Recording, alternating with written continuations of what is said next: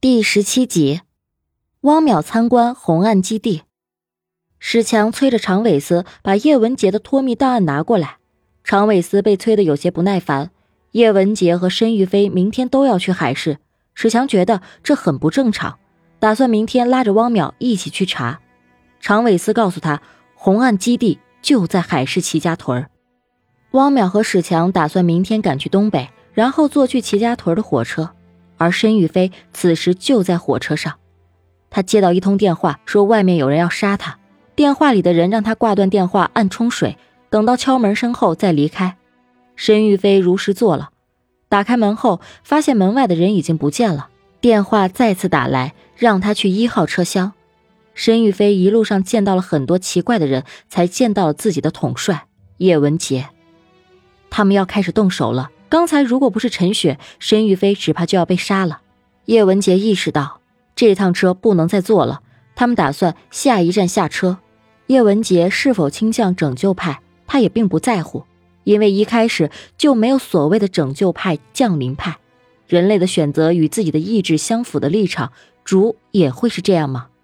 主又会选择毁灭还是拯救呢？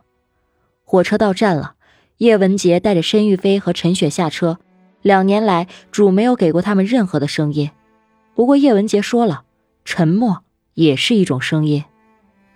汪淼和史强一早就出发去了海市，这个时间没有航班，二人就坐了直升飞机飞去了东北。随后坐上了去齐家屯的火车，车上遇到乘警在排查。汪淼知道车上一定出事儿了，只能出示证件。车上出了命案，叶文杰和申玉飞却又不在车上。史强让汪淼给叶文杰打电话，叶文杰说自己回齐家屯看朋友，本来是想坐火车，不过朋友怕他累着，就安排了汽车。汪淼按照史强说的，表示了想去红岸基地看看的想法，叶文杰同意了。汪淼和史强被困在车上，此时此刻他们什么都做不了。叶文杰和申玉飞、陈雪他们三人已经率先到达了红岸基地，叶文杰下令让申玉飞把设备都撤了下来。他们没有收到任何的信息。如果主选择了降临派，他们所做的一切也都失去了意义。但如果他们都没有收到信息的话，那么就需要他们去改变降临派。叶文杰说：“这可能不是什么坏事。”撤掉设备之后，叶文杰让申玉飞先回到北京，然后用他的手机给潘寒打了个电话，要和伊文斯见面。汪淼在村口等到了叶文杰派来接自己的人。史强则去了村委会了解红参厂，往日的红岸基地基本已经荒废了。叶文杰带着汪淼往里面走，因为拆除的成本太高，红岸基地的基本框架还都保留着。叶文杰带着汪淼参观了这里，后来来到了监听部门。